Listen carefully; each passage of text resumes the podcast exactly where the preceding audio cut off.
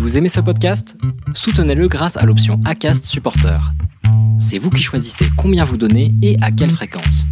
Cliquez simplement sur le lien dans la description du podcast pour le soutenir dès à présent. S'il vous plaît, soyons sérieux. Soyons sérieux. Soyons sérieux. C'est Sirius Audio. Bienvenue sur Serious Audio, je suis Julia de Funès, docteur en philosophie, et dans ce nouvel épisode, j'aimerais vous parler de la notion de charisme.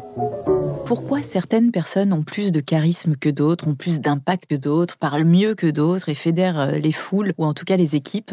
Et j'aime beaucoup l'explication de Nietzsche qui va à l'encontre de ce qu'on rencontre très souvent aujourd'hui, notamment en entreprise. Quand quelqu'un veut devenir manager, il va suivre des formations pour bien parler en public. Et très souvent, on réduit ce charisme-là, ce leadership, à de la technicité. On va apprendre des trucs et astuces pour bien parler en public ou pour être impactant. Moi, je préfère l'explication philosophique, plus euh, complexe mais beaucoup plus riche, et notamment celle de Nietzsche, qui explique pourquoi certaines personnes ont plus d'impact que d'autres. Et c'est ce qu'il appelle la volonté de puissance. Cette potentialité en nous qu'on a de séduire ou d'impacter les gens, c'est ce qu'on appelle la volonté de puissance, c'est-à-dire absolument le contraire de la volonté de pouvoir. Les gens qui ont une volonté de pouvoir, c'est ceux qui veulent écraser les autres pour mieux ressortir eux-mêmes. Si des managers ont une volonté de pouvoir, ils veulent écraser, terrasser tout le monde pour ressortir eux-mêmes. Si des politiques ont cette volonté de pouvoir, c'est la même chose qui se passe. Les gens les plus impactants ne sont pas ceux-là. Ce sont ceux qui ont une volonté de puissance, c'est-à-dire une volonté au carré. Une volonté qui se veut elle-même. Quand on veut ce qu'on veut, quand on désire ce qu'on désire, quand on a envie de dire ce qu'on est en train de dire, on est excessivement séduisant. Vous aimez cette série? Soutenez-nous sur la page du site Tipeee de Sirius Audio. Et vous savez, dans le langage courant, on l'entend en fait, cette volonté de puissance nietzschéenne sans le savoir. Quand on dit il en veut ou elle en veut, par exemple Nadal, il en veut. Le en, ça renvoie à quoi?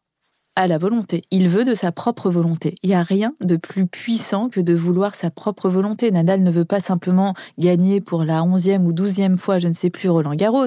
Il veut toujours vouloir être le meilleur, vouloir être le champion. Si Nietzsche, tel que je l'explique là, est un peu euh, abstrait, vous écoutez Johnny Hallyday, l'envie d'avoir envie, c'est exactement la volonté de puissance nietzschéenne. C'est vraiment une question d'authenticité, le charisme. Quand quelqu'un est dans l'authenticité de son désir, dans l'authenticité de sa volonté, dans l'authenticité de ses sentiments ou de son être, il est forcément séduisant. Et regardez, tous les grands orateurs euh, ont chacun leur style. Ça veut bien dire que c'est une histoire de personnalité et d'authenticité et pas simplement de technicité. Trump a évidemment son leadership, Macron a son leadership et son charisme, Sarkozy avait son leadership et son charisme. Pour Hollande, j'ai plus de mal à le dire.